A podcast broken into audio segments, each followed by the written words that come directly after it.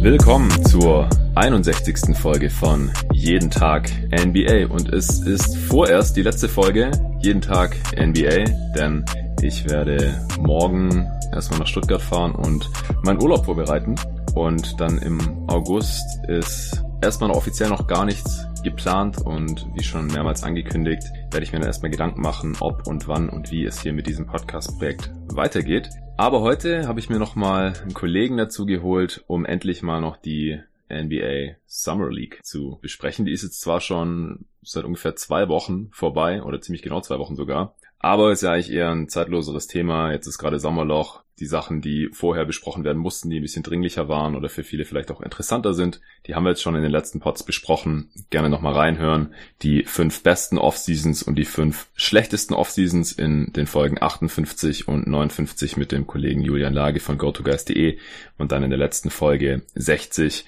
das erste Power Ranking der Liga einmal den Osten komplett durchgerankt mit Arne Brandt vom NBA Tauchgang in Folge 60 und dann in seinem Podcast im NBA Tauchgang die gesamte Western Conference noch. Und heute für das Thema Summer League habe ich mir natürlich den passendsten Gast dazugeholt und das ist der David Krutt. Hallo David. Hallo Jonathan.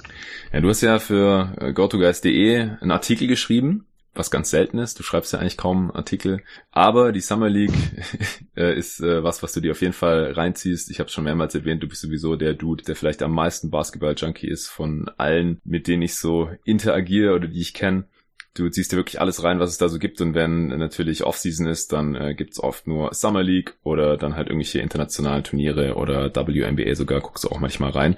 Und deswegen hast du dieses Jahr, so wie schon letztes Jahr, eben dann einen kurzen Artikel zu verfasst, und zwar die Spieler, die dir positiv aufgefallen sind. Und über die sprechen wir heute nochmal. Allgemein dann auch noch über andere Spieler, die uns so irgendwie aufgefallen sind, positiv oder negativ. Und jetzt am Anfang auch allgemein mal noch über die Summer League. Es gibt bestimmt einige Hörer, die keine Summer League schauen, kann ich auch irgendwie nachvollziehen. Es ist natürlich nicht zu vergleichen vom Niveau her mit dem normalen NBA Basketball. Es ist jetzt nicht so wichtig. Da spielen viele Spieler, die es überhaupt gar nicht in die Liga reinschaffen werden oder viele, die halt so, ja, gerade noch so irgendwie einen Kader knacken. Natürlich auch einige höhere Picks, die aber vielleicht auch im ersten Jahr noch gar nicht so viel spielen werden. Dann viele höhere Picks spielen gar nicht aus verschiedenen Gründen. Aber ich persönlich finde es ziemlich interessant. Ich ähm, scoute ja auch gern Prospect und das ist auf jeden Fall schon mal ein höheres Niveau als College Basketball zum Beispiel, weil wir eben zumindest NBA-Talente in diesen Kadern haben und beim College Basketball ist es eben oft so, dass da irgendwelche Spieler mitspielen, die überhaupt keine Chance haben, überhaupt jemals in der NBA zu spielen. Wieso magst du die Summer League denn so, abgesehen davon, dass eben zu dem Zeitpunkt nicht so viel anderes läuft? Ähm, ersteres war auf jeden Fall schon mein Hauptgrund. Äh, letzteres meine ich. Äh, ich hatte mit den Celtics eigentlich mich mal mehr für die Prospects interessiert und dann hatte ich auch angefangen Summer League zu gucken und dann fand ich die Atmosphäre eigentlich ganz lustig, auch mhm. weil es ja ist einfach sehr anders. Damals war das auch noch in so kleineren Hallen in Orlando zum Beispiel. Das war wirklich nur eine Sporthalle im Grunde ja, mit stimmt. auch ganz wenig Platz. Ähm, ja, und daraufhin habe ich einfach immer mehr geschaut und inzwischen ist das ja auch viel größer und ein bisschen organisierter, aber ich mag auch den chaotischen Basketball sehr und ich freue mich natürlich auch immer darüber, äh, Prospects zu sehen, weil ich das doch schon sehr interessant finde und manchmal halt cool neue Spiele zu sehen. Ja, und die Celtics hatten dieses Jahr auch ein sehr gutes Team. Also du schaust natürlich nicht nur die Celtics, aber alle Celtics-Spiele. Vor zwei Wochen war es ja auch du und einige der anderen Jungs von GoToGuys oder Ex-GoToGuys äh, hier bei mir in Berlin am Start. Und äh, da hast du auch gemeint, irgendwie, als wir gesagt haben, wir wollen am nächsten Morgen früh zocken gehen. Ah, aber um halb fünf spielen noch die Celtics Summer League. Und das haben wir dann tatsächlich auch noch laufen lassen. Aber irgendwann sind wir dann noch eingepennt. Ähm, ja, die Celtics hatten ja dann mit äh, Grant Williams auch einen meiner großen Favoriten. Carson Edwards, äh, super Shooter mit Taco von natürlich den größten Spieler, der auch ziemlich interessant ist im Kader. Also es gab einige Teams, die ich ziemlich interessant fand, wo ich auch alle oder die meisten Spiele gesehen habe. Von anderen Teams habe ich jetzt nicht so viel gesehen und insgesamt sind es ja auch irgendwie, ich glaube, über 80 Spiele gewesen jetzt in der Summer League. Da habe ich natürlich nicht annähernd alle Spiele sehen können, aber auch hier und da noch einige Highlights. Podcast gibt so gut wie keine sonst über die Summer League. Da kam was von Sam Vicini und Cole Zwicker im Game 3 Podcast von den beiden, wenn man sich das reinziehen will. Die gehen noch ein bisschen mehr ins Detail, als wir das hier heute können und wollen. Auch wahrscheinlich noch mehr gesehen haben als wir. Sam Vicini ist auch vor Ort gewesen und Cole Zwicker ist eh ein Freak, was Scouting angeht. Der schaut da, schaut da echt viel und die wollen natürlich dann auch immer ihre Eindrücke aus dem College Scouting noch natürlich direkt mit der Summer League vergleichen. Also so tief wollen wir jetzt heute nicht reingehen. Ich habe keine Ahnung, äh, wie lang das Ding hier wird, ob's, ob ein Teil reicht, 30 bis 45 Minuten oder ob irgendwie zwei Teile draus machen. Allgemein noch zur Summer League. Ich find's ein bisschen nervig, wie das geregelt ist, wann die startet mit dem Moratorium noch, weil halt viele Trades noch nicht durchgeführt werden dürfen und dann halt irgendwelche Spieler, deren Picks getradet wurden, gar nicht auflaufen können. Und so haben wir manche Spieler gar nicht gesehen oder halt erst später gesehen. Das finde ich irgendwie suboptimal geregelt und ich kann mir echt nicht vorstellen, dass man dafür keine gescheite Lösung finden kann. Wie siehst du das? Ja, fand ich auch schade. Aber dazu kam ja dann auch noch, dass manche Teams, manche Spieler einfach nicht gespielt haben aus irgendeinem Grund dieses Jahr. Mhm. Hatte ich auch nicht ganz verstanden, weil die halt meinten, die könnten die Erfahrung anders kriegen. Aber ja, also ich verstehe das, wenn sich jemand verletzt, auch bei kleineren Verletzungen, dann sollten ja. die natürlich auf keinen Fall hier spielen. Aber wenn die fit sind, dann sehe ich nicht, wie das schaden würde. Ja, ich eigentlich auch nicht, weil die jungen Spieler, die schon einen NBA-Vertrag dort haben, also gerade die ganzen höheren Picks, die First Rounder und so, die können sich ja dann schon mal ein bisschen einspielen. Ich weiß nicht, ob man dann vielleicht irgendwie anderen Spielern, wenn man noch ein paar freie Roster-Spots hat, nicht die Möglichkeit nehmen möchte, sich zu beweisen oder so. Manche Spieler haben ja auch nur ein Spiel gemacht. Gut, wie gesagt, äh, bei, bei Zion kann ich es auch verstehen, wenn der sich da beim Knie auch nur leicht verletzt hat, dass der dann nur diese eine Halbzeit gespielt hat und dann nicht mehr. Keine Frage. Aber ja, bei anderen Spielern, da habe ich das teilweise auch nicht ganz verstanden, warum die gar nicht gespielt werden. Auch bei den Suns zum Beispiel, die beiden First-Round-Picks, Ty Jerome, Cam Johnson, ja. wurden gar nicht eingesetzt und dadurch war das Suns-Team jetzt für mich auch nicht wirklich interessant. Also LeQ hat noch ein paar Minuten gespielt, Okobo, aber halt auch viele Spieler, die keine Chance haben, das Team zu knacken ich denke, wir müssen auch auf ein paar Sachen hinweisen, was die, was die Summer League Performance angeht, weil gerade Leute, die jetzt nicht so viel davon mitkriegen, die kriegen vielleicht nur mit, wenn ein Spieler mal krass explodiert oder in der Summer League allgemein krasse Stats auflegt, wie das alles zu bewerten ist oder vielleicht auch, wenn Spieler eher negativ auffallen und in der Summer League gar nichts auf die Reihe bekommen, dass man das dann irgendwie mitkriegt, das dann aber gar nicht so richtig einordnen kann. Deswegen wollte ich dich einfach mal fragen, wie ordnest du Summer League Performances im Allgemeinen ein? Also man soll auf jeden Fall nicht zu viel drauf geben, da das Setting einfach sehr anders ist. Ich würde sagen, ich bin gerade bei Scoring Guards ein bisschen vorsichtig, äh, gerade wenn sie niedrige Assist-Zahlen haben, weil sie einfach gegen kleinere Flügel zum Beispiel spielen und äh, weniger Widerstand am Korb haben und es damit leichter haben. Hm. Allgemein gucke ich eigentlich mehr, dass wenn jemand schlecht spielt, dass ich mir dann wirklich Sorgen mache als andersrum. Aber es ist immer cool, finde ich, um neue Ansätze zu sehen. Zum Beispiel, wir hatten ja eben schon Grant Williams erwähnt, der hat jetzt fast vier Dreier pro Spiel genommen. Hm. Das hat man von ihm im äh, College noch nicht gesehen. Ja, auf sowas würde ich halt eher achten, als auf jetzt tatsächliche Prozente oder was ein Spieler dann jetzt so an Stats leistet, auch wenn natürlich Effizienz nie schadet. Ja, genau. Also die Sample Size ist natürlich bei fünf Spielen oder so auch nicht besonders groß. Manche Spieler spielen sogar nur ein, zwei, drei Spiele. Also da darf man dann auf die Quoten wirklich nicht viel geben, weil wenn man halt zwei gute Spiele dabei hat, wo man fast alles getroffen hat, dann sind die Quoten natürlich super. Und wenn man halt irgendwie ein paar schlechtere Tage hat und man spielt dann da ja auch in relativ kurzen Abständen sehr oft, also wenn man da irgendwie ein bisschen off ist aus irgendwelchen Gründen, dann hat man halt gleich richtig miese Quoten. Würde ich auch nicht zu viel drauf geben. Wo ich mir immer Sorgen mache, ist, wenn Spieler, die im zweiten oder dritten Jahr schon sind oder sogar noch älter und da immer noch nichts auf die Kette bekommen, gerade wenn es höhere Picks sind, dann mache ich mir echt langsam Sorgen. Also das habe ich halt auch bei den Suns zum Beispiel hautnah miterlebt die letzten Jahre, wenn äh, Bender und Josh Jackson und Marquise Chris in der Summer League halt echt immer noch richtig schlecht waren gegen eine Competition, die ähm, halt nicht auf NBA-Niveau ist, dann ist das halt kein gutes Zeichen für so Picks. Also im ersten Jahr würde ich da noch nicht allzu viel drauf geben, wenn da Rookies reinkommen und auch viel machen wollen und so und dann jetzt keine tollen Quoten haben, geschenkt. Die können dann sogar trotzdem eine gute Rookie-Saison haben vielleicht, aber auf die Karriere würde ich da noch gar keine Rückschlüsse ziehen wollen. Aber wir haben jetzt echt die Erfahrung machen können, glaube ich, über viele Jahre, dass wenn halt hohe Picks im dritten Jahr immer noch schlecht sind in der Summer League, dass das kein gutes Zeichen ist für das Talent oder die Karriere dieser Spieler. Bei neuen Skills, da gucke ich auch immer hin. Also wenn dann halt irgendwelche Bigs zum Beispiel auf einmal anfangen, Dreier zu nehmen in der Summer League, dann kann man davon ausgehen, dass sie das wahrscheinlich auch in der NBA zeigen werden, beziehungsweise wenn sie es nicht machen, dann würde ich nicht davon ausgehen, dass sie es dann auf einmal in der NBA machen, wenn sie nicht mal in der Summer League dafür das grüne Licht bekommen haben. Weil in der Summer League dürfen Spieler halt auch oft dann Sachen ausprobieren, die ihnen im NBA-Team jetzt nicht zugestanden werden. Also gerade manche Wings dürfen dann mehr Playmaking machen. Das haben wir zum Beispiel auch bei Bruce Brown von den Pistons gesehen, der der hauptsächliche Creator war bei dem Team der Pistons in der Summer League, der auch acht Assists im Schnitt gemacht hat. Und den fand ich auch richtig gut da. Ich bin ja eh ein kleiner Fanboy, weil natürlich University of Miami war. Bisschen gefallen ist dann in der Draft auch aufgrund von Verletzungsproblemen in seinem letzten Jahr hat sich ja dann aber auch zum Starter hochgearbeitet bei den Pistons, vor allem defensiv aufgefallen. Der Wurf ist ziemlich shaky gewesen und hier hat er mir beim Playmaking halt ziemlich viel gezeigt. Gute Pässe, gute Entscheidungen, auch viele Hockey-Assists gespielt. Und da würde ich dann halt davon ausgehen, dass er vielleicht bei den Pistons in der nächsten Saison auch öfters mal Pick and Roll vielleicht initiieren darf.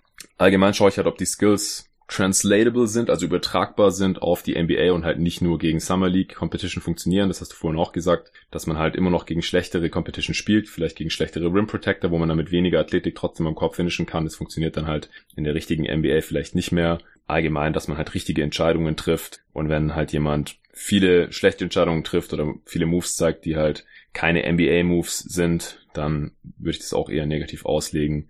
Und wenn man athletisch dominiert, dann sehe ich das auch eher neutral. Also da darf man dann auch nicht ausrasten, wenn es halt jemand, der extrem athletisch ist, in der Summer League viel mit Blocks und Dunks dominieren kann, einfach weil das athletische Level nicht ganz so hoch ist wie in der echten NBA, wäre ich da halt auch ein bisschen vorsichtig. Also gerade auch Jackson Hayes zum Beispiel, der hat da richtig viel stopfen können jetzt, einfach weil er extrem athletisch ist. Würde ich ihm jetzt so aber nicht zutrauen, dass er das direkt im, im Rookie-Jahr so übertragen kann, seine Performance. Also allgemein einfach nicht überbewerten, was da jetzt gesagt wurde, äh, gezeigt wurde in der Summer League und vielleicht auch die Schlüsse, die wir jetzt hier draus ziehen. Aber ich denke, es ist trotzdem ganz interessant, unsere Beobachtungen hier nochmal auf die Ohren zu bekommen. Ich habe nochmal gesehen gehabt in dem Zuge, dass Archie Goodwin der All-Time Summer League Topscorer ist übrigens. Yes. äh, ja, Suns Summer League Legende hat es in der Liga natürlich nicht gepackt, auch weil der Basketball IQ einfach gefehlt hat und seine Athletik nicht ganz so funktional war. Er hat auch aber die zweitmeisten Spiele aller Zeiten in der Summer League gemacht, das wahrscheinlich auch kein positives Zeichen ist, weil wenn man gut genug ist, dann spielt man einfach nicht besonders oft Summer League. Dann spielt man das vielleicht einmal und dann im zweiten Jahr nochmal ein, zwei Games und dann ist das auch genug für die restliche NBA-Karriere. Und Archie Goodwin hat er 30 Summer League-Spiele gemacht in seiner Karriere. Die meisten äh, hat übrigens mit äh, 32 Spielen Jack Cooley gemacht. Der ist allerdings nicht der All-Time Topscorer in der Summer League, weil er nur 8 Punkte pro Spiel gemacht hat und Archie Goodwin 12,5 und das reicht dann halt schon 30 Spiele, 12,5 Punkte im Schnitt sind dann halt diese 320 Punkte ungefähr. Ich kann gerade schlecht Kopf rechnen, kommt aber ungefähr hin.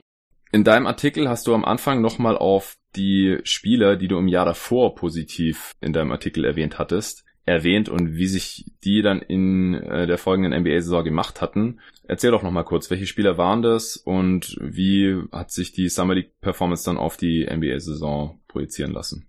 Genau, also im letzten Jahr hatte ich Trey Young, Kevin Knox, Josh Hart und D'Anthony Melton angeschaut. Mhm.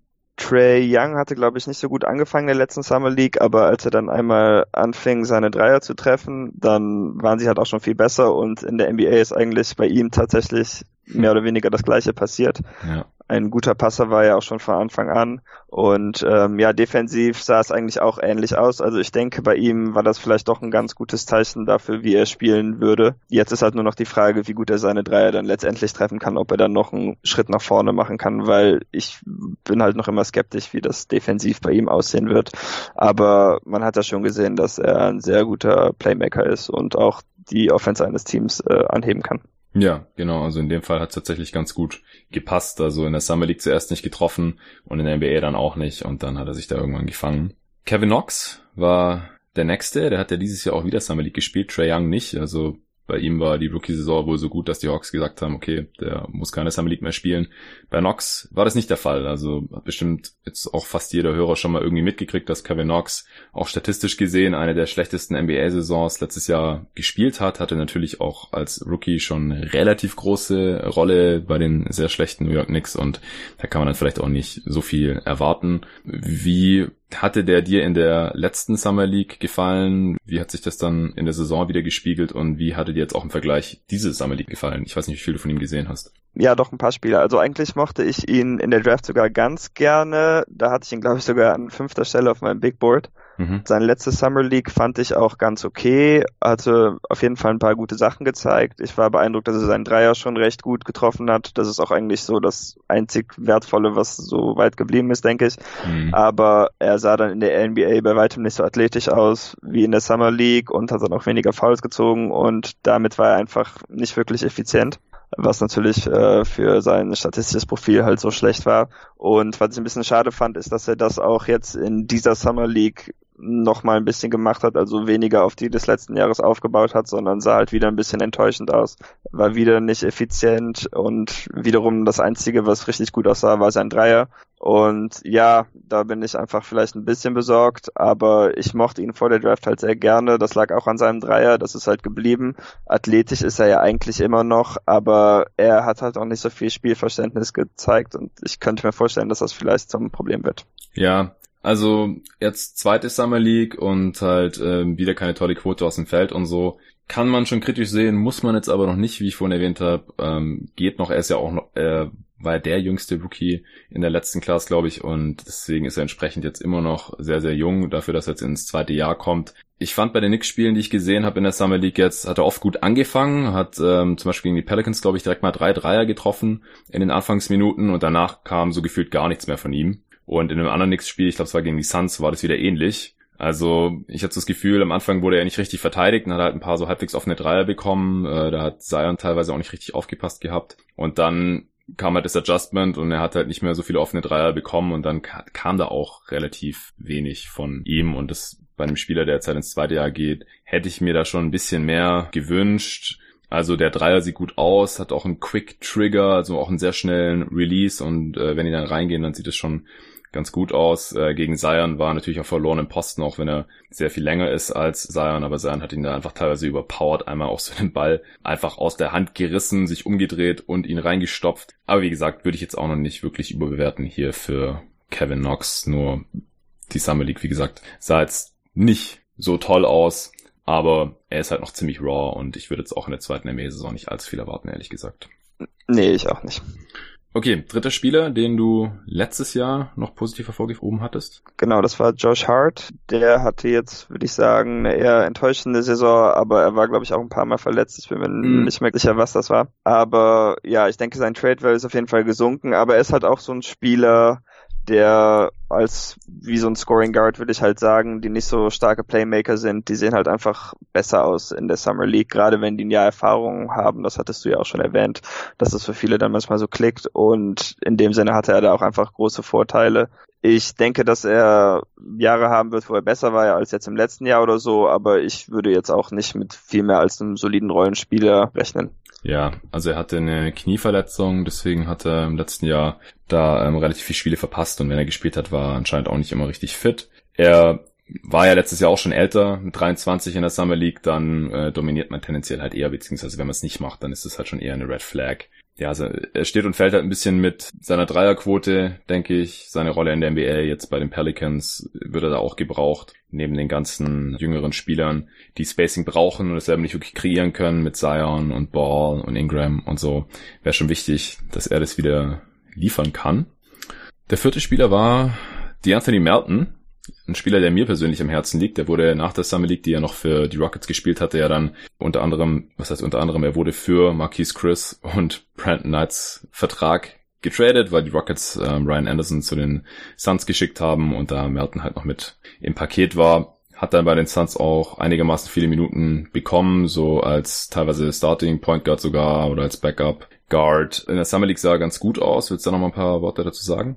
Puh, ich habe es leider nicht mehr ganz im Kopf, was ich da gut dran fand bei ihm. Ich weiß noch, ähm, dass mir gefallen hatte, auf jeden Fall, dass er viele verschiedene Dreier genommen hatte, also auf the Dribbles und Spot-Ups und ähm, Catch and Shoots und eigentlich alles Mögliche. Und das fand ich schon mal cool, weil ich halt dachte, dass er ein limitierter Offensivspieler sein würde, mhm. auch wenn er damals auch nicht so viel getroffen hatte. Ähm, aber gut, er war halt bei Phoenix nach wie vor limitiert. Ja. Aber da kannst du wahrscheinlich auch besser kommentieren, wie er gespielt hatte als ich. Ja, ich fand ihn vor allem defensiv vielversprechend, weil er halt sehr viel größer spielt, als er ist und er ist 6'4, also er kann halt auch mal Wings verteidigen, meiner Meinung nach. Ja, offensiv ähm, ist er einfach kein besonders gefährlicher Scorer, wird halt auch so verteidigt und dann ist es halt auch beim Playmaking relativ schwer und ich meine, als Playmaker bei den Suns des, der letzten Saison hatte man sowieso ziemlich schwer. Ich würde jetzt hier ihn noch lange nicht aufgeben, deswegen finde ich es auch schade, wie ich immer wieder betont habe, dass die Suns ihn weggeschickt haben, als sie Josh Jackson gedumpt haben. Ich weiß jetzt auch nicht, wie seine Rolle ausgesehen hätte bei den Suns, weil sie einfach sehr, sehr viele Guards jetzt im, im Kader haben. Viel Masse, relativ wenig Klasse im Absatz von Ruby und Booker, finde ich. Aber wie dem auch sei, ich denke, dass er bei den Grizzlies auf jeden Fall nochmal was zeigen kann. Aber er konnte halt jetzt das, was er in der Summer League vor einem Jahr angedeutet hat, mit dem Shooting bei den Suns dann halt nicht wirklich bestätigen. Also wie gesagt, da ist mir eher defensiv aufgefallen, wo er halt durch viele Deflections und gute Rotations und Passing Lanes zumachen, Help Defense spielen von, von den Guard-Positionen aufgefallen ist.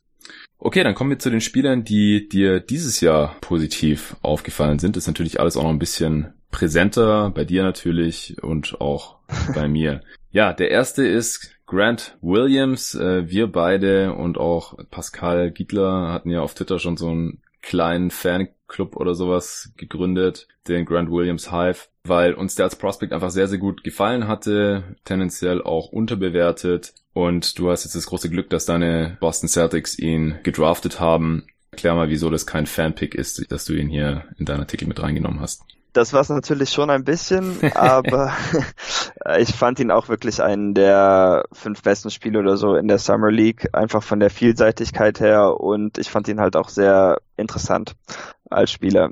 Ja gut, vielleicht wenn ich die Sophomores einbeziehe, vielleicht nicht einer der fünf besten, aber unter den Rookies auf jeden Fall. Mhm. Ich fand auf jeden Fall schon mal sehr interessant, dass er so viele Dreier genommen hatte. Das hatte ich eben schon erwähnt, denn das ja. hat er im College nicht gemacht.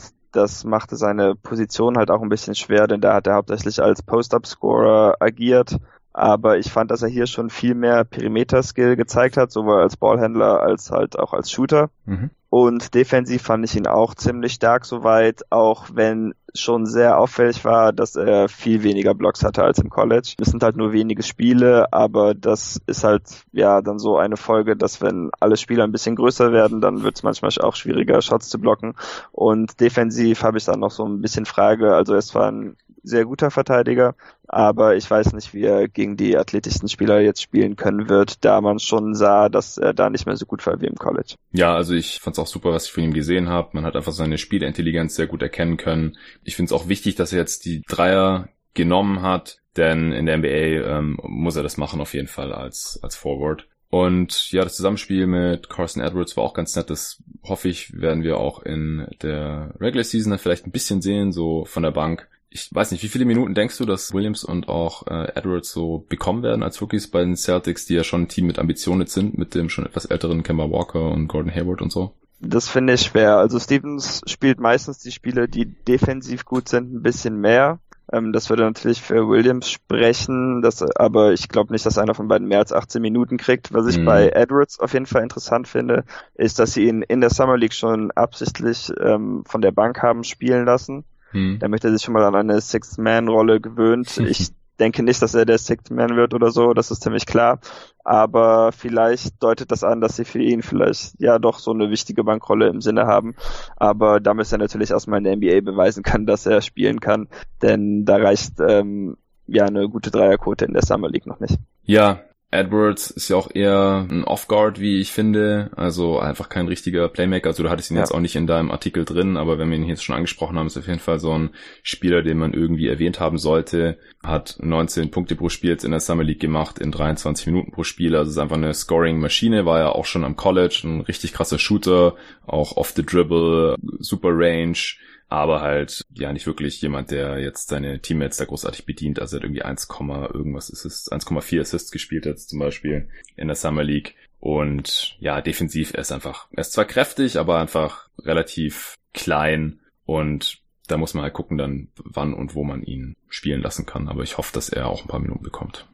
ja.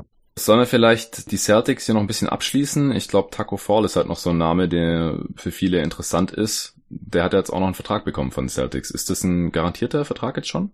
Nee, das ist nur so ein ähm, Exhibit 10 Vertrag, also dass er mhm. Training Camp mit den Celtics macht und dann können die mal weiterschauen. Also ich denke am ehesten heißt es halt nur, dass er vielleicht zu den Main Red Claws geht oder so. Ja. Wenn ein anderes Team nicht auf einmal sehr interessiert ist, denn ich weiß auch noch nicht, ob er in der NBA spielen könnte. Also er ist schon mobiler, als man denken würde für einen Spieler, der so groß ist, aber er kann halt wirklich nicht Richtungswechsel.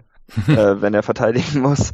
Und dann kann der Gegner halt schon manche Cuts und oft Dreier kriegen. Es war außerdem so, dass viele Spieler recht gut adjusten konnten, als er dann wohl rüberkam und viele haben auch hohe Floater über ihn getroffen. Jetzt weiß ich nicht, ob es nur Glück war oder ob das einfach leicht einzuschätzen ist, wenn er dann nicht ganz so schnell ist. Aber ja, das war jetzt auch nicht so eine Stärke, wie man denken würde. Und von der Freiwurflinie trifft er halt eigentlich nur 30 Prozent oder so nach vier Jahren am College. Mhm. Auch wenn er jetzt in Las Vegas in einem Spiel zwei in Folge getroffen hatte, wovon uh. ein Bankshot. ähm, da war die Menge auf jeden Fall ganz begeistert. Aber ja, ich denke, das dauert noch was, wenn er sich einen NBA-Platz erarbeiten will. Ja, also auch dafür, wie groß er ist und was für eine Wingspan er hat. Er hat jetzt nur sieben Blocks in fünf Spielen. Er hat jetzt nicht unendlich viel gespielt, keine 13 Minuten pro Spiel. Aber es ist auch nicht so, dass er irgendwie da alles wegräumt. Und das wäre halt so, wenn dann sein Skill einfach so ein, ein Drop, Coverage, Rim Protector irgendwie. Und vorne halt am Korb, wenn er halt da mal in Position ist, dann ähm, ist er dann auch nicht mehr großartig aufzuhalten. Also er muss ja kaum springen, um zu danken. Hat auch 12, äh, 17 seiner 22 Würfe getroffen. Aber ja, sonst ähm, kann er halt nicht wirklich viel bringen. Er ist halt so ein bisschen ein Phänomen, ja, auch für die Fans, die haben auch immer geboot, wenn er ausgewechselt wurde und so. Ich denke, marketingmäßig wäre es eigentlich ein guter Move, aber ich meine, die Celtics haben jetzt auch schon ihre beiden Two-Ways vergeben, richtig? Die beiden ja, beide weg an Tremont Waters und Max Struss. Genau, also wenn er NBA-Minuten bekommen soll, dann ähm, müsste man ihm eigentlich einen, Roster-Spot geben. Und das äh, die Celtics da jetzt eigentlich erlauben bei einem Team, das Ambitionen hat, denke ich. Also wenn dann wahrscheinlich halt das G-League-Team oder ein anderes Team kann sich ihn schnappen. Sonst noch irgendwie Spieler von den Celtics, die du erwähnen wollen würdest? Niemand, der jetzt besonders positiv oder negativ aufgefallen ist. Ja, außer dass Jabusele natürlich nach zwei Spielen dann gewaved wurde. Ja, bist du sehr traurig. ja, gut. In Grant Williams lebt er weiter. Daher können wir von mir aus gerne weitergehen. Okay, cool. Dann kommen wir jetzt zum nächsten Spieler, den du in deinem Artikel erwähnt hast oder besprochen hast. Und das ist Brandon Clark, ein weiterer meiner Lieblingsspiele für mich in Stil. Für die Grizzlies habe ich jetzt auch schon x-mal im Podcast erwähnt. Deswegen erzähl du doch mal, was hat dir so gefallen, dass du ihn hier jetzt mit aufgenommen hast?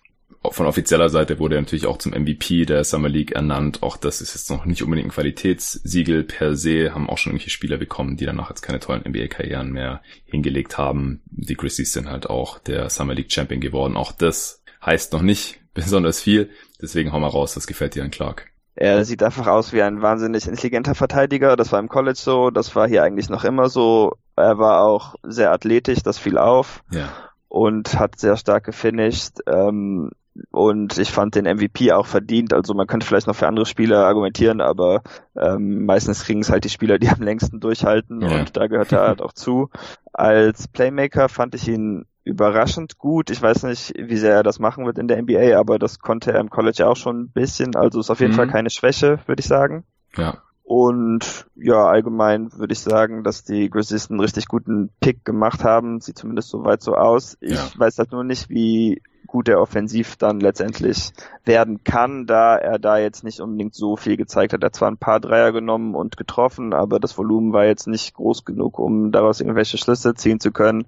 Und jetzt ein Midrange oder Off-the-Dribble-Game hat er, finde ich, auch nicht unbedingt. Nee, aber immerhin hat er schon ein paar Dreier genommen getroffen. Beim College hat er das fast gar nicht gemacht. Also für mich ist es schon ein kleiner Schritt in die richtige Richtung. Ja. Ich weiß nicht, ob er das in der NBA dann so fortführen kann. Wie gesagt, manche Skills werden in, in die NBA so übertragen oder manche Sachen dürfen die Spieler dann in der NBA auch machen, wenn sie es in der Summer League gezeigt haben, manche nicht. Muss man jetzt ja mal gucken, wie das bei den Grizzlies dann in der kommenden Saison läuft. Aber ich denke auch nach wie vor, dass er ein sehr, sehr guter Rollenspieler auf jeden Fall sein kann, mittelfristiger und Starter sein kann. Ich weiß nicht, ob die Grizzlies ihn direkt starten lassen mit Jaron Jackson Jr. oder ob sie lieber noch Valen Juniors und JJJ starten und dann Brandon Clark halt so als dritten Big für die Rotation von, von der Bank bringen, wenn äh, Triple J dann irgendwie mal auf die 5 geht oder so. Aber das, da passt er auf jeden Fall sehr, sehr gut rein und er hat jetzt in der Summer League eigentlich alles gezeigt, was ich mir wünschen würde oder was ich so von ihm erwartet hätte. Also einfach Athletik, mit der er halt seine kurze Wingspan kompensieren kann. Gutes Finishing, sehr, sehr intelligenter Defender, der halt auch mit der kurzen Wingspan 1,8 Blocks pro Spiel gemacht hat und einfach auch in der Summer League ziemlich dominieren konnte. Aber das, wie gesagt, in seinem Alter hätte ich das eben auch schon erwartet und ich denke auch, dass er nächstes Jahr dann keine Summer League mehr spielen wird. Ja. Nächster Spieler, also vier hast du ja insgesamt besprochen, das heißt zwei haben wir noch vor uns. Der nächste ist Tyler Hero von den Miami Heat. Was hat dir bei ihm so gefallen? Er hat einfach so ziemlich jeden Dreier kriegen können, den er wollte. Er hat jetzt nicht wahnsinnig gut getroffen, aber er nimmt einfach so viele, dass es halt trotzdem wertvoll bleibt. Und dadurch, dass er am ähm, der Freiwurflinie nur einen Korb äh, verfehlt hat, hm. kann man, denke ich, auch darauf schließen, dass er wirklich ein richtig guter Shooter ist. Und jetzt die Dreier treffen ist dann mehr oder weniger so der letzte Schritt, dass er dann so der richtige Knockdown-Shooter wird. Was war seine Quote bei den Dreiern? Ähm, müsste ich kurz aufrufen. Ich meine, die wäre irgendwie bei 33 Prozent jetzt nur gelandet letztendlich. Ja, genau, Punkt 333. Mhm. Bei siebeneinhalb Versuchen. Mhm. Aber auch die Vielseitigkeit seiner Dreier war einfach beeindruckend. Also er hat Pull-Ups in Transition genommen, Stepbacks off the Dribble, einfach Catch and Shoot. Deshalb bin ich einfach optimistisch, dass er einer der besseren Shooter der NBA werden kann. Und was ihn dann halt ein bisschen interessanter macht als die meisten Shooter, ist, dass er noch ein bisschen Ballhandling hat und auch ein bisschen Pässe spielen kann. Aber ich bin da noch ein bisschen skeptisch, wie gut das wird. Ich mochte ihn jetzt auch vor der Summer League nicht so gerne. Also ich will jetzt nicht unbedingt meine Meinung komplett ändern nach halt ein paar Spielen.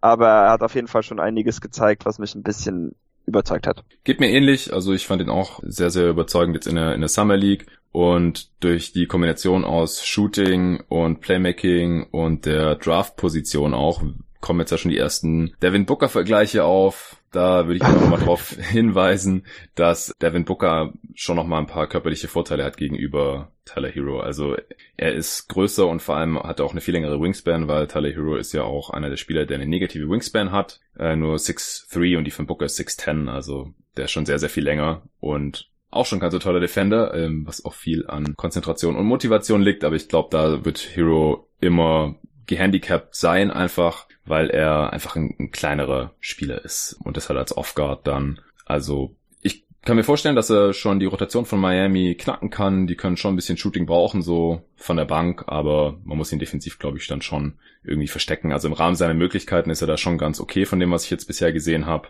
Aber ob er einem Playoff-Team dann halt wirklich direkt helfen kann, das ähm, müssen wir mal noch abwarten. Ja.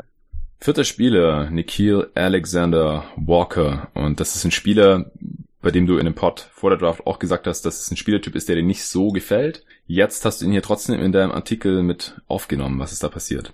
Ja, er hat einfach gut gespielt. ähm, das heißt auch nicht unbedingt, dass ich meine Meinung jetzt unbedingt geändert habe, denn ich glaube, er hat wohl in dem Sinne gut gespielt, wie ich es dann auch erwartet hätte. Das habe ich, glaube ich, auch so mehr oder weniger gesagt, dass er das dann so machen würde.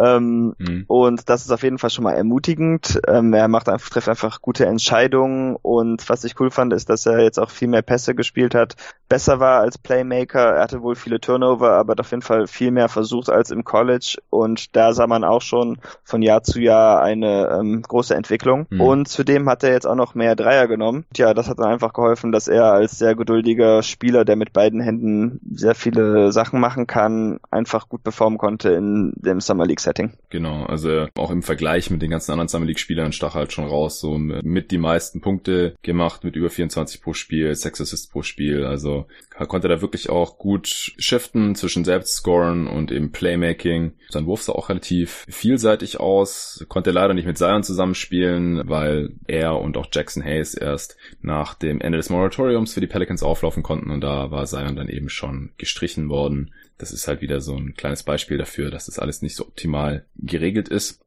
Ja, aber mir hat er auch ganz gut gefallen. Müssen wir halt mal schauen. Also athletisch ist er halt schon ein bisschen limitiert, dann ähm, inwiefern er die Leistung auf NBA übertragen können wird. Das waren jetzt die Spiele, die du in deinem Artikel beleuchtet hattest, auch mit ein paar Videoclips. Also wenn ihr den Artikel noch nicht gelesen habt und jetzt Lust bekommen habt, den zu lesen, dann geht einfach auf go-to-guys.de und dann äh, seht ihr auch direkt auf der Homepage den Artikel. Dann könnt ihr einfach draufklicken und euch das durchlesen und alles angucken. Genau, noch Shoutout an Tom für die Videos. Genau, Tom hat die Videoclips gemacht und hochgeladen für David, die ihr da im Artikel sehen könnt. Welche Spieler sind dir denn jetzt noch aufgefallen? Positiv oder negativ? Kannst du jetzt einfach raushauen aus irgendwelchen anderen random Spielen, die du gesehen hast? Ich fand Lonnie Walker noch ziemlich cool von den Spurs. Den mochte ich auch sehr gerne in der Draft und er war jetzt richtig gut in der Summer League, nachdem er letztes Jahr auch nicht so viele Chancen gekriegt hatte bei den Spurs. Hm, war auch verletzt und auch verletzt war, genau. Ja, aber was ihm wohl sehr geholfen hat, ist, dass er halt sehr viele Dreier getroffen hat. Ist es wie nach wie vor jetzt so ein bisschen schwierig. Der hat nicht viele Pässe gespielt und das ist halt so, dass, dass es hier viel leichter ist zu scoren, wenn man ein bisschen Erfahrung hat. Aber ich denke, für mich war er, glaube ich, der beste Spieler der ganzen Summer League und das würde ich dann noch erwähnen. Ja, er war ja auch im All Summer League Team. Ja, ja Ah, nee, beim zweiten Team. Beim ersten Team ist er nicht, sehe ich gerade. Okay. Aber um, um das auch mal vorgelesen zu haben, also von den bisher besprochenen Spielern Clark und NAW waren im All-Summer League Team und dann auch noch Kendrick Nunn, Jared Allen und Mitch Robinson, über die wir vielleicht gleich noch teilweise sprechen können. Lonnie Walker war aber auf jeden Fall auch Topscorer der Summer League, hat aber in Vegas auch nur noch zwei Spiele gemacht. Bei ihm würde ich gerne mal noch abwarten wollen, ob er jetzt hier nicht auch aufgrund seiner athletischen Vorteile dominiert hat. Ja. Ist aber schön zu sehen, dass er auf jeden Fall seine Athletik ziemlich funktional zu sein scheint, aber seine Pull-Up-Jumper sind halt echt gut gefallen. Also das war halt auch so eine Frage noch in der Draft, so wie wackelig ist sein Wurf und dazu dann halt noch die Entscheidungen, wo er jetzt hier in der Summer League in der kleinen Sample halt auch relativ oft die richtige dann getroffen hat und es wäre halt auch wichtig, wenn die Spurs mit ihm einen Spieler hätten, den sie zum einen halt gleich schon irgendwie reinschmeißen können in die Rotation und zum anderen halt mit ihm und Derek White und ähm, DeJounte Murray ein relativ junges Guard-Wing-Trio hätten, das dann halt so nachwächst, wenn dann irgendwie Aldridge und DeRozan irgendwie zu alt sind dann in ein paar Jahren oder weg sind einfach. Nächster Spieler? Vielleicht dann einfach mal einen enttäuschenden. Ich fand, dass Kobe White nicht so gut aussah. Er hat einfach gar keine Dreier getroffen. Ich glaube wirklich nur einen in der ganzen Summer League. Und dann hat er sich als Playmaker jetzt nicht so gut gemacht, wie man von einem Lead Guard hoffen würde. Mhm. Also da gab es schon einige Flügel, die besser und erfahrener aussahen als Passer. Und da würde ich mir an Chicago Stelle vielleicht schon ein bisschen Sorge machen, auch wenn seine Schnelligkeit schon auffällt. Also er war einer der schnellsten Spieler auf jeden Fall und in Transition kann er auch einiges machen, aber im Halbfeld bin ich sehr skeptisch, gerade nach der Summer League. Aber er ist halt auch ein Rookie, also gibt es jetzt auch noch keine Gründe, um jetzt zu überreagieren oder so. Ja, und ist auch einer der jüngeren Spieler noch hatte so ein paar nette Plays mit Daniel Gafford zusammen, die schon eine ganz gute Chemistry schon entwickelt haben, die mir im Kopf geblieben sind, so LU Plays oder irgendwelche Pässe, die dann zu Dunks geführt haben mit dem Rookie Big der Bulls, der in der zweiten Runde gedraftet wurde. Ja, insgesamt hat er einfach auch eine miese Quote gehabt, nur 34 Prozent getroffen, aber wie gesagt, bei fünf Spielen würde ich das jetzt auch noch nicht wirklich überbewerten. Äh, dann würde ich mal noch einen ins Feld führen, der nicht so positiv aufgefallen ist. Ich hatte vorhin ja schon Kevin Knox erwähnt und ich habe wie gesagt relativ viel von den Knicks gesehen. RJ Barrett war viel Schatten und ein bisschen Licht. Also vor allem die ersten beiden Spiele waren relativ mies. Also vielleicht das Positive vorweg. Also er ist oft in die Zone gegangen, hat auch oft den Kontakt gesucht, also scheut den da nicht und hat dann so auch Freiwürfe gezogen. Also war da relativ aggressiv. Also das kann man ihm wirklich nicht vorwerfen. Aber er hat auch ziemlich schlecht getroffen. Also alles, was außerhalb der Zone war, teilweise vogelwild. Also hat auch von der Freiwurflinie fast einen Airball geworfen. Also der ist gerade noch so ein Ring gekommen, ist mir in Erinnerung geblieben. Airball, Pull-Ups waren da mit dabei ich war ein bisschen enttäuscht, was sein Passing angeht teilweise. Also ich bin mir da nicht sicher, so oft schwer zu sagen, ob ihm da die Vision fehlt oder er die falsche Entscheidung getroffen hat. Also ist einmal zum Beispiel Baseline gezogen und in der Corner, auf die er sich quasi zubewegt hat, an der Baseline entlang, da stand völlig frei Kevin Knox. Das war gegen die Pelicans, glaube ich, und der hatte da eben am Anfang einige getroffen. Und er hat dann einfach nicht zu ihm gepasst, sondern dann versucht, so Reverse gegen zwei Verteidiger am Korb zu finishen. Und da frage ich mich halt, wieso spielt er nicht den Kickout da auf Kevin Knox zum Beispiel? Oder in Transition hat er einen völlig freien Mitspieler, der links die Lane gefüllt hat, einfach übersehen oder ihm halt auch einfach nicht gepasst für einen offenen Layup oder Dunk und auch versucht selber zu finishen, was nicht funktioniert hat und auch gegen Phoenix war echt schlecht, also einfach in Menschen reingerannt, Charges, also das. Will ich jetzt echt nicht überbewerten, aber das sah mir so ein bisschen nach Josh Jackson aus, fast schon. Also auch, oh ja, einfach so oft ein bisschen kopflos irgendwie und falsche Entscheidung getroffen und sehr shaky Jumper. Auch Post-Up dann gegen Ellie Okobo konnte er nicht finishen und so. Also kann auch sein, dass er einfach ein paar schlechte Tage hatte und die, die letzten Spiele sahen dann auch schon besser aus. wie gesagt, erste Summer League jetzt, äh, ist ein Rookie, er ist auch sehr jung, kann sich alles noch zum Guten wenden, aber da habe ich teilweise schon gedacht, das äh, sieht jetzt nicht so toll aus. Wie hast du ihn denn empfunden? Ich habe tatsächlich viele ähnliche Bedenken. Mit dem Passing ja, würde ich auch so sehen, dass er halt zu oft nicht passt, aber muss halt schon sagen, dass er trotzdem fünf Assists kriegt hat und dabei jetzt nicht so Im viele Schnitt, Turnover ja. hatte. Mhm. Ja, genau. Mir fällt halt auch noch immer ein bisschen schwer einzuschätzen. Also ich finde das wirklich ein bisschen wie bei Westbrook, dass er es zwar beides in hohem Volumen macht, aber dann nicht so effizient, wie man will. Ja, ist halt schwer, darum eine Offense aufzubauen. Aber wenn man es positiv sehen will, dann würde ich sagen, dass man immerhin bei ihm bei vielen Skills-Veranlagungen sieht und äh, darauf vielleicht bauen kann. Aber er muss halt wirklich noch an allem so ein bisschen arbeiten, um ein brauchbarer oder guter Spieler zu werden. Ja, genau. Das würde ich auch so sehen. Er hat, er hat sich dann auch nicht beirren lassen und hat auch weiter seine Würfe genommen und so, selbst wenn es nicht lief. Also an, an Selbstvertrauen oder Aggressivität mangelt ihm da wirklich nicht, aber muss halt hoffen, dass er dann seine, seine Skills da auch insofern verbessern kann, dass der Ball dann halt auch öfter reingeht. Jetzt in der Rookie-Saison würde ich da noch nicht allzu viel erwarten, aber er hat auf jeden Fall schon gute Anlagen. Also das haben wir auch schon am College gesehen gehabt. Das kam ja nicht von irgendwo, dass er hier an drei gedraftet wurde, aber insgesamt jetzt in der Summer League hat auch nur 34 Prozent getroffen. Ja, das hat halt durch ein paar bessere Performances in den letzten Spielen dann so noch ein bisschen noch nach oben ziehen können. Rebounding hat er auch aus dem College auf die Summer League hier übertragen können mit fast neun Rebounds als Wing. Das ist auch ordentlich. Hau du doch noch mal einen raus. Mir hat Didi Lusada ziemlich gut gefallen. Ich kannte ihn eigentlich nicht so wirklich vor der Draft, aber Mhm. ich fand ihn in Summer League ziemlich interessant, so als Rollenspieler. Er war auch aggressiv zum Korb und hat da gut gefinisht. Und defensiv fand ich ihn auch ziemlich gut. Ich weiß jetzt nicht, ich denke, dieses Jahr kann man eigentlich gar nichts von ihm erwarten und ich weiß auch nicht, was man auf Dauer von ihm erwarten kann. Aber jetzt so von den weniger bekannten Spielern ähm, stach er mir auf jeden Fall ins Auge. Ja, er war ja Second Round Pick, der von den Hawks zu den Pelicans getradet wurde, für den Pick, der dann zu DeAndre Hunter wurde. Also er hat für die Pelicans dann natürlich auch hier in der Summer League gespielt. Also mir ist er auch teilweise positiv aufgefallen. Ich hätte jetzt eher gedacht, dass auch weil er irgendwie so ein unbekannter Name war, weil ich auch nicht von ihm gehört hatte und so. Und Torben Adelhardt, mit dem ich den Pod nach der Draft aufgenommen hatte, der war ihm auch nicht so wirklich im Begriff. Also hätte ich jetzt gedacht, dass es eher so ein äh, Langzeitprojekt ist oder so, aber hier in der Summer League konnte er auf jeden Fall schon gut mitspielen. Bin mal gespannt, Ja. wie sich das bei ihm noch gestaltet, ob er dann auch eher erstmal in der, in der G-League spielt oder wie das dann läuft. Also man muss halt auch sagen, er war jetzt nicht besonders effizient, hat halt auch nicht viele Freiwürfe gezogen, aber er hat halt ja einige so ein bisschen Wow-Plays gehabt, würde ich sagen, die einfach aufgucken lassen und das waren halt auch so Plays, die ich als NBA-Plays einstufen würde und deshalb bin ich einfach interessiert, um zu schauen, wie es mit ihm weitergeht. Mhm. Ja, Mitch Robinson hatte ich ja schon gesagt, der hat's ins All-Summer League Team reingeschafft. Ich hatte mich schon in einem der letzten Pods mal kurz zu ihm geäußert, als es um die Knicks ging, in, dem, in Folge 60 war das im Eastern Conference Power Ranking.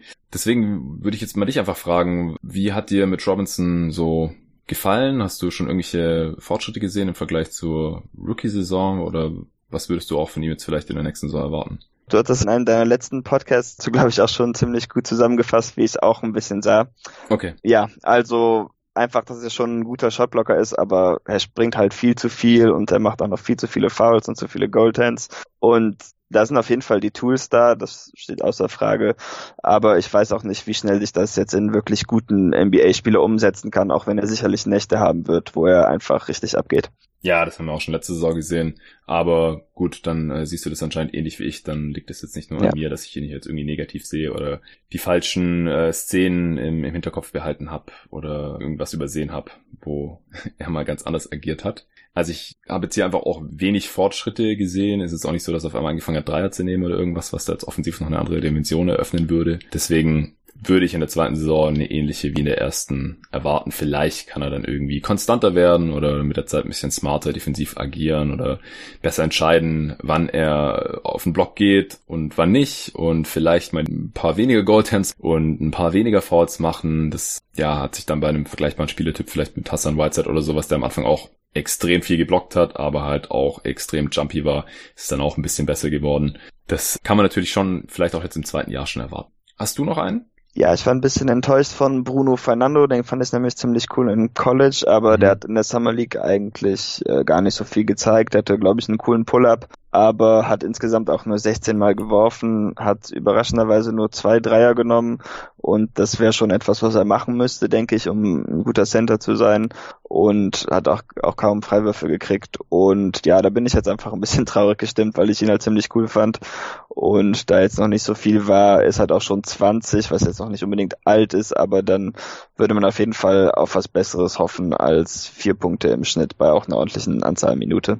Ja, von den Hawks habe ich, glaube ich, nicht so viel gesehen, deswegen kann ich jetzt auch zu ihm, äh, als wir sagen, also jetzt nicht allzu viel hängen geblieben. Diesen Pull-Up, den habe ich auf Twitter auch gesehen, also wenn er das natürlich regelmäßig bringen kann, so als äh, Stretch-Fünfer, der auch ziemlich athletisch ist, dann ist es natürlich spannend. Aber ja gut, es ist ein Second-Round-Pick, also ja. mal gucken, was da noch bei rauskommt.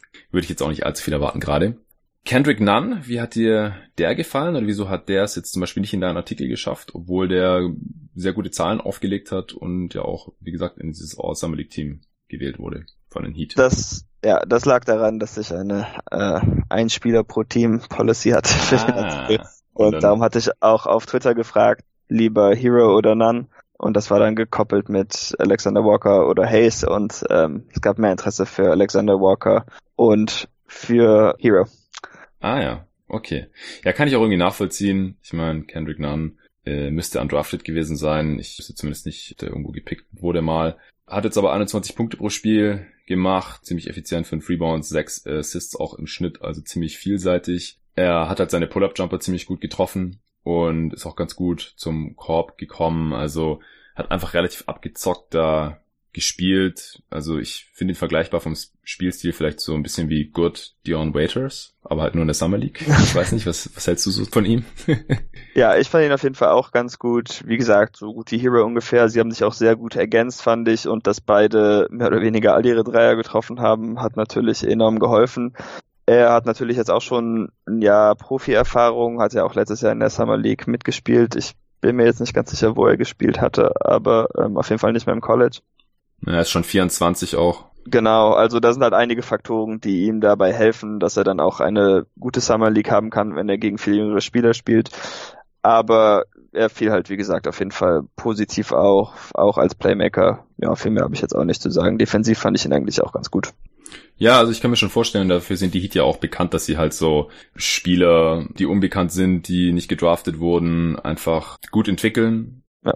die dann auch irgendwann eine Rolle bekommen. Also äh, Tyler Johnson war ja so ein Beispiel oder jetzt Rodney McGruder, den jetzt sicher die Clippers noch äh, geholt haben. Das waren ähnliche Spieler, die dann halt sich im Endeffekt auch in die Rotation gekämpft haben, dann zum Starter wurden, dann teilweise eben auch entsprechend einen Vertrag bekommen haben, als sie Free Agent wurden, eben mit Tyler Johnson. Also das könnte ich mir bei ihm im Best Case schon auch vorstellen, dass er jetzt hier in der kommenden Saison für die Heat sogar eine Rolle spielt als, ja, Creator Scoring Guard von der Bank irgendwie. Falls äh, Dion Waiters jetzt irgendwie keine gute Saison hat, dann kann er vielleicht ein bisschen in seine Rolle schlüpfen oder so. Hast du noch zu irgendwem was Positives oder Negatives zu sagen? Wie fand, ich habe eine Frage für dich, vielleicht weiß ich, wie viel von denen gesehen hast, wie fandest du denn Rui Hachimura? Du hast ihn ja auch sehr kritisch gesehen, glaube ich. Ja, ich habe, glaube ich, nur ein Spiel oder so ah, okay. von ihm gesehen Schade. und da hat er nicht viel mehr gemacht, als das, was ich von ihm erwartet habe, glaube ich. okay, nee gut, weil ähm, er war halt gut, aber ich fand jetzt auch nicht, dass da viel Skillentwicklung zu sehen war, außer dass er jetzt mal zwei Dreier pro Spiel genommen hat, was er eigentlich auch nicht so oft gemacht hat. Ja, waren es halt auch drei Spiele hat gut gescored, ja. ja, 19 und 7 aufgelegt in 32 Minuten. Also schon produktiv und ich glaube, Summer League ist auch ein Setting, wo er gut funktionieren kann. Mhm. Aber in der NBA bin ich dann schon mal gespannt, wie es da weitergeht für ihn. Okay. Mit seinen Limitationen. Also wenn er jetzt wirklich konstant zwei Dreier pro Spiel nimmt und die dann auch einigermaßen trifft, dann ist es schon mal äh, ein Schritt nach vorne, erweitert seine Offense um eine Dimension, irgendwie Playmaking oder Passing hat er jetzt auch nicht großartig gezeigt und defensiv bin ich halt auch weiterhin gespannt, welche Position er da dann verteidigt. Ja. Ja, ja. Ich, ich hätte jetzt, glaube ich, sonst niemanden mehr, von dem ich genug gesehen habe, wo ich jetzt unbedingt noch was loswerden wollen würde. Ich fand Sear Smith auf jeden Fall noch ziemlich cool, so zum Zusehen.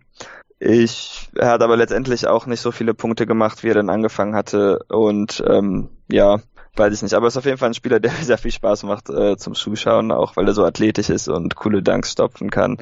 Ich bin mal gespannt, wer sich zwischen ihm und Thibault dann jetzt eher behaupten kann, da ich mir doch vorstellen könnte, dass Thibault vielleicht ein bisschen rotationsfertiger ist. Auch ja. wenn er defensiv echt sehr viel gambelt. Also das find, fand ich schon ein pro bisschen problematisch, wie wenig er dann beim Mann bleibt. Und dann ist die Frage, wie schnell er diese Zone-Instinkte rauskriegt. Ja, ja, das ist auf jeden Fall ein interessanter Punkt. Max Haslem, auch aus dem Go-To-Guys Dunstkreis, hatte schon mal einen Gastbeitrag bei uns, eine Diskussion veröffentlicht mit unserem Sixers-Experten Philipp Rück. Der hatte neulich auf Twitter die Rotation, die er erwartet, von den Sixers mit der Minutenverteilung gepostet und da hatte Thibault mhm. ein paar Minuten mehr als Smith bekommen. Ich glaube, es war 16 gegen 17 Minuten, also er erwartet eigentlich ah, okay. eine relativ ähnliche Minutenverteilung, fand ich ganz interessant. Ich war ja vor einem Jahr auch ziemlich großer Zaire Smith Fan und die Suns hatten ihn ja erstmal offiziell gepickt und dann halt den Pick gegen äh, Mikael Bridges getradet. Äh, da war ich dann erstmal kurz enttäuscht, weil ich ihn halt auch als ganz interessanten Fit neben Devin Booker gesehen hätte, so als ja defensive Allzweck Waffe Guard Wing mäßig, äh, sehr athletisch und mit ja Potenzial für einen Dreier eben und dann ist er ja eben aufgrund seiner gesundheitlichen Probleme eigentlich die gesamte Rookie-Saison mehr oder weniger ausgefallen. Ich fand in der Summer League jetzt eigentlich ganz ansprechend und ja, also du hast ja gerade auch schon angedeutet, dass er hier wahrscheinlich ein paar Minuten bei einem Playoff-Team oder Contender bei den Sixers schon sehen kann. Ich meine, sie haben nicht viele andere Optionen. Shake Milton hat halt auch fast gar nichts getroffen. Also der gehört zu den Spielern, der so die meisten Würfe bei der schlechtesten Quote genommen hat in, in dieser Summer League. Aber auch da würde ich sagen, der hatte halt eine Rolle jetzt in einem Summer League Team der Sixers, wo er viel kreieren musste und das muss er dann halt beim echten NBA Team der Sixers wahrscheinlich nicht machen und wird da wahrscheinlich eher so eine Richtung 3D Rolle dann einnehmen können. Ja, ich würde sagen, dann wären wir eigentlich schon durch. Also es gibt noch ein paar Spieler, von denen ich gerne mehr gesehen hätte. Ich hatte das eigentlich auch halbwegs geplant, noch mir einige mehr Spiele bis zu dieser Aufnahme reinzuziehen. Aber dann kam bei mir mein echter Job so ein bisschen dazwischen und ich musste den Pot jetzt halt noch raushauen, bevor ich dann in Urlaub gehe, weil danach interessiert dann die Summer League, glaube ich, auch fast niemanden mehr. Gab noch so ein paar Spiele, wo ich halt das eine Spiel gesehen habe, das die noch gemacht haben, die schon ähm, jetzt ins zweite Jahr gehen und die einfach gezeigt haben, dass sie echte NBA-Spieler sind und dann gar nicht mehr eingesetzt wurden. Frank Jackson zum Beispiel in äh, dem Spiel, in dem Zion gespielt hat, hat er mal kurz 30 Punkte rausgehauen, einige Pull-Up-Dreier genommen und so und hat dann kein anderes Spiel mehr gemacht. Oder auch Alonso Trier, das war im selben Spiel, hat kurz 21 Punkte rausgehauen, ähm, Pull-Up-Jumper getroffen und so. Das äh, haben wir auch schon so in seiner Rookie-Saison gesehen gehabt zum Beispiel. Der wurde dann auch nicht mehr eingesetzt. Also so, sowas gab es natürlich auch wieder. Und ansonsten hätte ich, glaube ich, gern noch ein bisschen mehr von den Blazers gesehen. Hast du ein bisschen was gesehen von äh, Gary Trent Jr. und Anthony Simons und so? Weil die Zahlen sehen sehr, sehr gut aus und da wäre es ja auch interessant zu wissen, ob die vielleicht schon ja in der Rotation dann mitspielen können bei den Blazers in der nächsten Saison oder halt auch vielleicht der Rookie Nasir Little. Hast du da irgendwas gesehen? Leider auch nur Momente. Ich hatte auch nicht so viel von denen gesehen und habe es jetzt auch nicht mehr nachträglich mhm. gescoutet. Hätte ich jetzt über die geschrieben vielleicht, aber ja, das war es mir dann auch nicht mehr wert. Ja. Ich habe halt nur das eine Spiel gegen die Pistons gesehen. Ja, ja, normalerweise ich ein bisschen mehr Summer League, aber das war tatsächlich der Tatsache geschuldet, dass wir alle zusammen äh, geschaut und 2K gezockt hatten und so, ja. dass das dann ein bisschen unterging. Ja, ist richtig. Wir hatten zwar die ganze Zeit dann durchgehend die ganze Nacht durch Summer League laufen, aber da habe ich halt mal so ein Viertel oder sowas gesehen und dann äh, musste ich wieder zocken oder dann war für genau. das irgendwie interessanter, musste da wieder zugucken. Ähm, ja, genau. Und das konnte ich dann halt im Endeffekt leider jetzt auch nicht so richtig nachholen über die letzten zwei Wochen. Also ich habe noch ein paar Spiele sehen können, wie gesagt, Pilots sehen können. Aber es ist auf jeden Fall nicht allumfassend jetzt hier dieser Pod, also nicht traurig sein, wenn wir jetzt über irgendeinen Spieler, den ihr gut fandet, gar nicht gesprochen haben. Oder selbst bei den Spielern, die wir jetzt kritisiert haben, kann sein, dass wir da vielleicht auch ein Spiel nicht gesehen haben, wo es dann ein bisschen besser aussah oder so. Aber ich hoffe, das war jetzt trotzdem interessant für euch Zuhörer, unsere Eindrücke von der Summer League 2019 euch nochmal anzuhören. Und jetzt wollte ich mal noch die Shoutouts raushauen für die vier Rezensionen, die ich jetzt im Juli noch bekommen habe, weil wie gesagt, das ist jetzt erstmal die letzte Folge für absehbare Zeit. Und das werdet ihr dann schon mitbekommen, ob und wann und wie es hier weitergeht. Entweder wenn die nächste Folge hier erscheint. Also ich will auch nicht ausschließen, dass ich vielleicht im August noch irgendwas raushau, wenn ich Bock habe oder wenn irgendwas passiert oder sowas. Das heißt ja nicht unbedingt, dass ich auch in der nächsten Saison weitermache. Denn das werde ich dann schon entweder hier verkünden oder auf den äh, Social Media Kanälen. Könnt ihr überall folgen auf Instagram, Facebook, Twitter natürlich überall unter jeden Tag NBA. Top Podcast sagt Steph for MVP in seiner iTunes Rezension für mich. Sehr nices Podcast-Projekt. Die Podcasts sind perfekt für den Schulweg und jetzt für den Weg in die Ferien. Ich hoffe, du führst dieses Projekt weiter fort in der neuen Saison. By the way, du hast eine sehr angenehme Stimme. Ja, vielen Dank dir, Steph, for MVP. Superpod sagt Trümmer Otto. Toller Podcast, dadurch war ich in den Finals immer super informiert. Danach bin ich dabei geblieben. Ich fühle mich super informiert und freue mich schon auf die nächste Folge. Die Themen werden super erklärt, ohne dabei zu nerdig zu sein. Weiter so. Ja, das freut uns doch denn ich glaube, wir sind eigentlich ziemliche Nerds, aber wenn wir das dann nicht allzu nerdig rüberbringen, dass man sich das gut anhören kann, dann ist es auch schön. Überragend sagt Phoenix 1313 65 65. Vielen Dank für diesen Podcast, richtig geile Informationen, sympathisch rübergebracht, Qualität ist mega gut und freue mich immer, wenn es was Neues gibt. Weiter so. Vielen Dank. Groß sagt Taisomat. Macht richtig Spaß, danke und bitte weitermachen. Ja, ich werde es versuchen. Also ich denke, dass es bisher gut gelaufen ist. Ich bin ganz zufrieden mit den Downloadzahlen. Jetzt muss ich halt schauen, was ich damit anfangen kann. Werde das auch alles noch ein bisschen genauer analysieren jetzt im August und dann meine Optionen prüfen und abwägen und schauen, ob das für die nächste Saison irgendwie Sinn ergibt. Entweder direkt ab Start der Saison oder schon ein bisschen vorher. Vielleicht kann ich da noch ein paar Preview-Pods machen. Oder vielleicht auch erst ab dem neuen Jahr. Vielleicht entscheide ich mich auch dazu, erst meine Masterarbeit komplett fertig zu machen und eben nebenher meinem anderen Job weiterzuarbeiten. Und dann erst ab Januar vielleicht in die nächste Saison wieder einzusteigen. Das steht alles noch ein bisschen in den Sternen ich habe, wie gesagt, auf jeden Fall Bock, das hier weiterzumachen.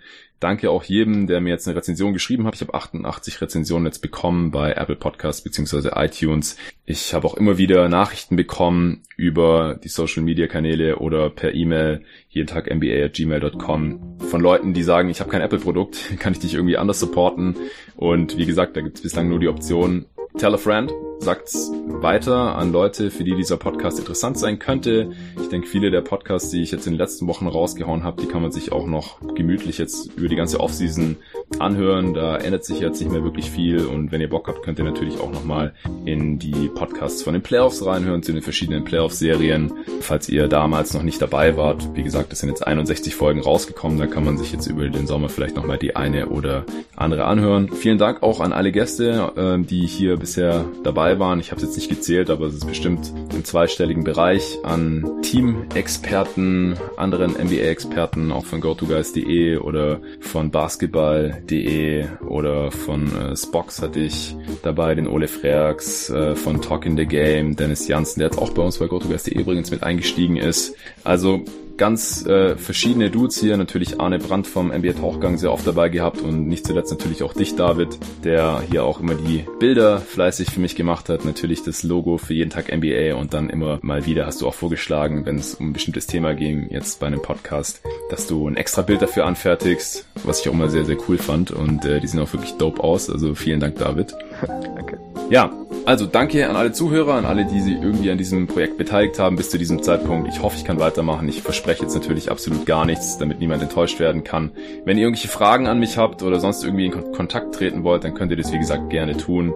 Jeden Tag NBA auf Twitter, Facebook, Instagram oder unter jeden Tag NBA at gmail.com. Auch wenn potenzielle Sponsoren zum Beispiel gerade hier zuhören oder wenn ihr welche kennt, dann gerne auch auf diesem Wege kontaktieren. Und ansonsten werde ich versuchen, das irgendwie anders hinzubekommen. Drückt mir die Daumen, vielen Dank und bis dahin.